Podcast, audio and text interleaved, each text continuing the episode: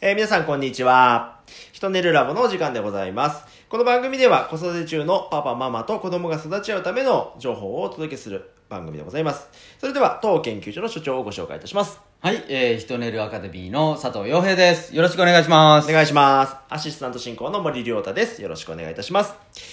えーでは、今週のトピックのコーナーからです。このコーナーでは気になった全国ニュースを取り上げて、さらに深掘りしていくコーナーとなっております。えー今週のトピックは8月8日という配信になっておりますので、8月8日、こちら、えー1994年にですね、88の語呂合わせからですね、母の笑いの日ということで、まあ今日は笑いにまつわる、まあちょっといつもとは違う感じで、フランクにちょっとお話をしたできればと思うんですが、うんはい、笑い。笑ごいざねいますかえ、笑いって超重要で、 はい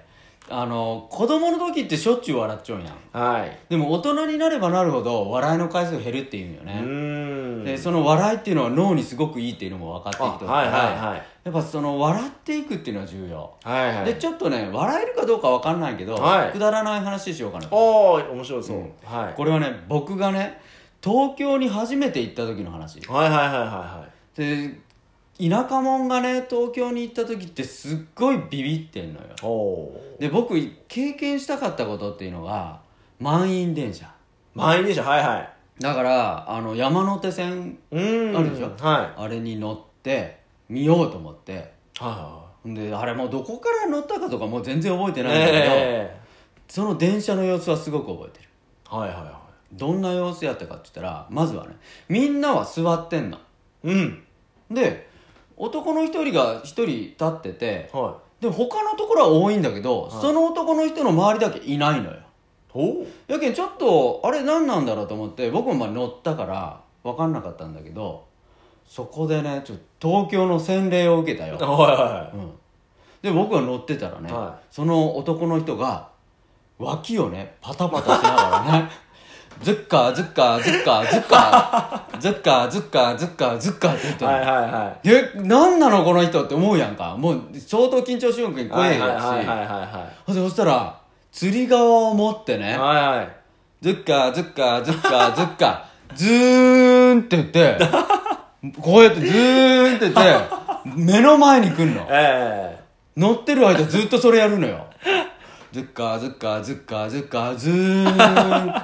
もう、怖え東京地こんなところなんやと思ったはのいはいはいと、まずは、そんな人でも許されるって東京すげえと思っちゃった。え許されてるんですかね、それ。だって、みんな何も言わんし。まあ、言えないんで怖いんじゃないですか。怖かったよ。だって、ずーっとだってね、あの、動けなかったもん。あー初めてね、僕思ったよ。あはいはの、い蛇に睨まれるカエルっていう体験ができた。あ動けないもん。ーあー、もう金縛り状態ですね。そうそう、もう絶対目を合わせちゃいけんと思っとったから、もうもうずっと外見ながら、でも目の前に顔が来るけん、もう怖い怖い怖いっていう感じで。ああ。で、今なったら思うよ。もう一回会いたい。あーあとどうしたらいいんですかん一緒にやりたい。ずっかずっかずっかずーん。楽しそうだったか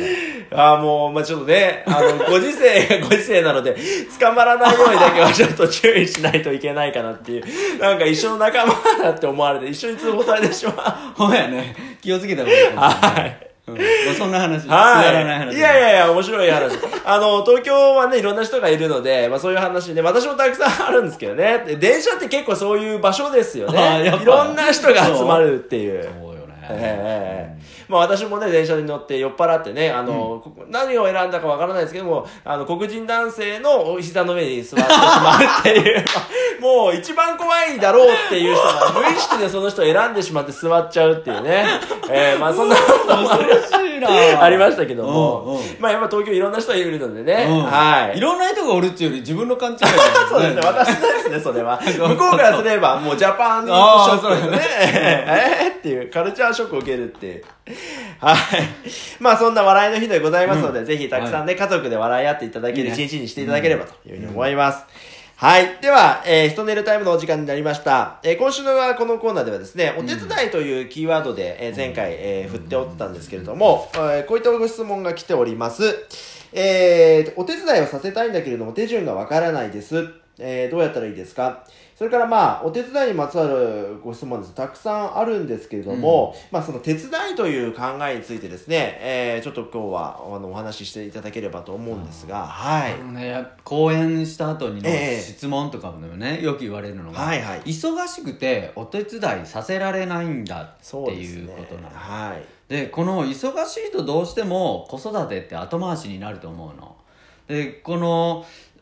ママたちお父さんたちがだから子供に悪いことしてるとか思わなくてもいいのかなっていうふうにも思ってて、ええもうねやっぱこの世代ははいみんな忙しいうん。 PTA もあったりとかあのちょうど仕事でもねあの一番よく動けるとか、はいいはろんな役も回ってくるうーしん地域のこともあったりとかすうーるんとやっぱみんな忙しいから、そうですね。あんまりねそのそこにねもう悪いな悪いな悪いなとか思わなくてもいいなとは思ってて、はい。でなので例えば月に1回お手伝いを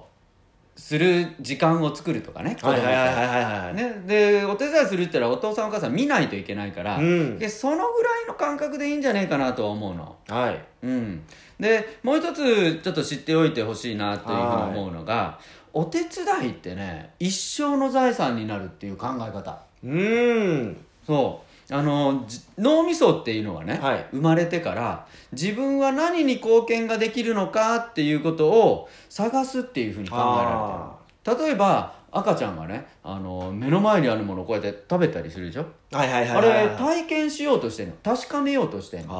ああ。ね、それで大きくなっていってどんどん体験値が広がっていくと、はこう自分がその体験をいろんな体験をした上でどんな人を助けられるかとか、うん貢献ができるかっていうふうにつながっていはいくっていうふうに考えられてて、なぜじゃあそういうふうに分かってきたのかって言ったら人が幸せに感じるとか喜びに感じることっていうのが分かってきた。うーん。例えば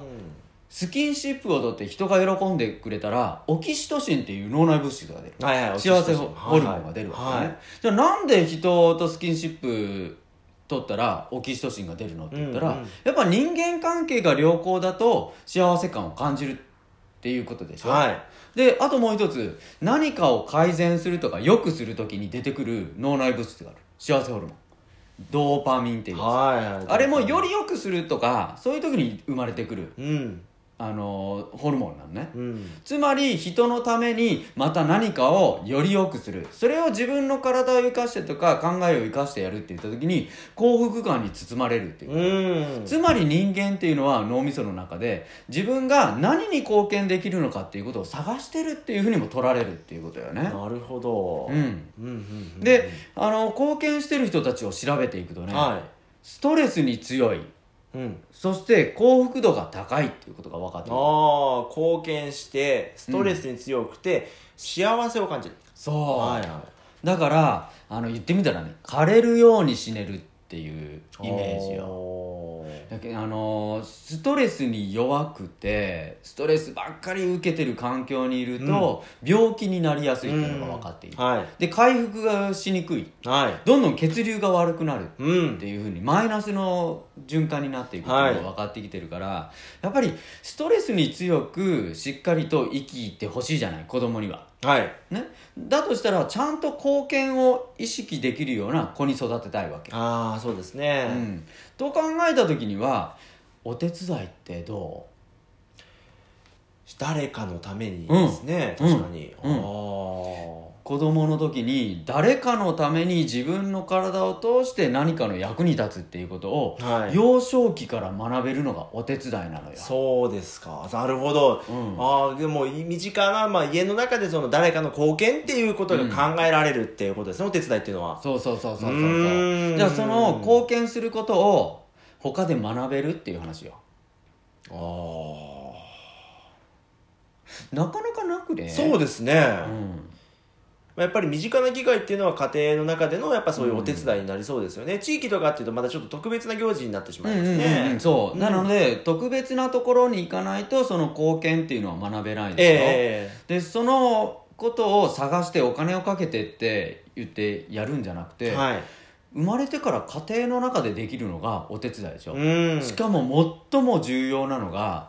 子供はお父さんお母さんが大好きだから、はいそのお父さんお母さんが喜んでくれたっていうのがまた動機になってくるわけよそうですよねやけんそういうこう自己おお手伝いをしながらそして子供たちと触れ合ってオキシトシンが親も出てくるはい子供もお父さんお母さん喜んでくれたり、ええオキシトシンが出てくるねええええやっぱそういうこういい循環に変えるのは、うん最初の一歩はやっぱり簡単なお手伝いからなの簡単なお手伝いはいはいはいでも簡単なお手伝いっていうと何かありますかね、まあ、今忙しいっていうのがね結あ構ーキーワードに出てたんですけど、そうなんねか簡単にできるお手伝い、はい